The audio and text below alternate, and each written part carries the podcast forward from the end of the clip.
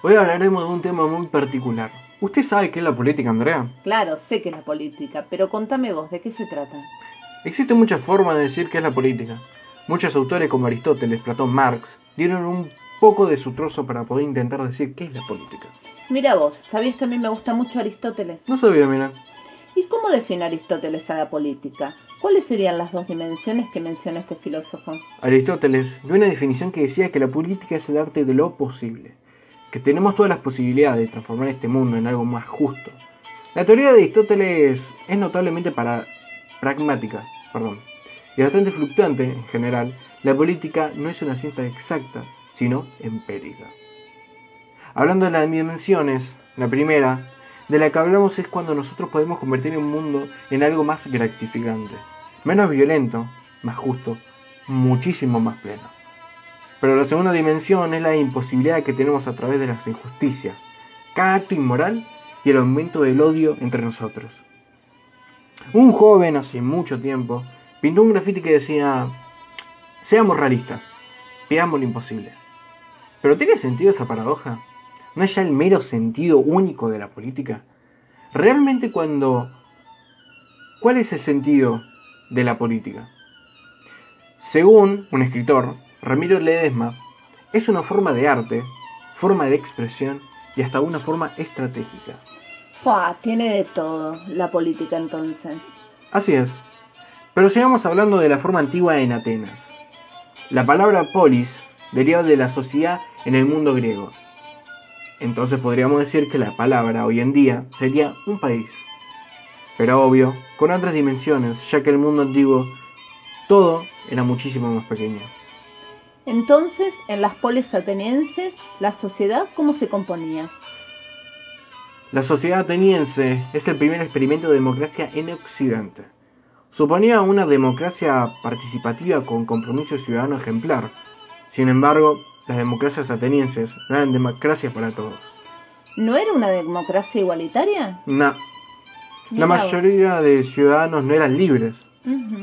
Habían esclavos extranjeros, mujeres que eran inválidos para poder ejercer ciudadanía, siendo excluyente en sus orígenes.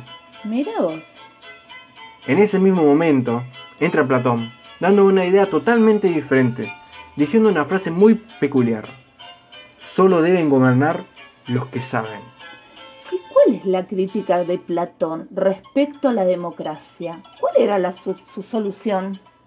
La democracia da a habilitar que toda persona llegue más allá de su capacidad para poder gobernar una poli. Disculpe. Platón critica esto, dando la frase mencionada anteriormente. Por eso, para los platónicos, la democracia degenera al candidato que puede promoverlo. Por eso, para el Platón, la solución es la aristocracia. ¿Usted alguna vez escuchó sobre la aristocracia? Sí, muchas veces. Es un sistema encabezado por gente que sobresale por su sabiduría intelectual. Claro. Por su elevada virtud y experiencia del mundo, sí existe saber que existe justicia. Justicia, claro. Pero quizá ese mismo encabezado no le saca provecho a todos los ciudadanos. Pero quizá la verdadera pregunta sea otra. ¿Cuál es la naturaleza del gobernante? Pero aunque nos demos a preguntar que si son las actividades dentro de la polis, o muchísimo más, justamente da las contradicciones de ser el mismo gobernante. ¿Y cuál es la contradicción del gobernante? La contradicción sería poder organizar y administrar asuntos de, de las ciudades. Siguiendo con el tema de la democracia, va yendo siendo el encabezado al paso del tiempo, llegando a los siglos XX. ¿Cómo es la democracia en el siglo XX? ¿Cómo entiende cada una de la ciudadanía? La democracia crece más cuanto más se habla de ella y su sentido. En el siglo XX coexistieron tres rasgos respecto a la democracia. La democracia liberal. Social y, socialismo, ¿no? Sí. Liberales.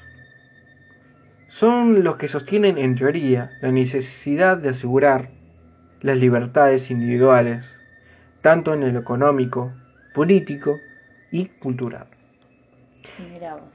En lo político, propone un sistema de derecho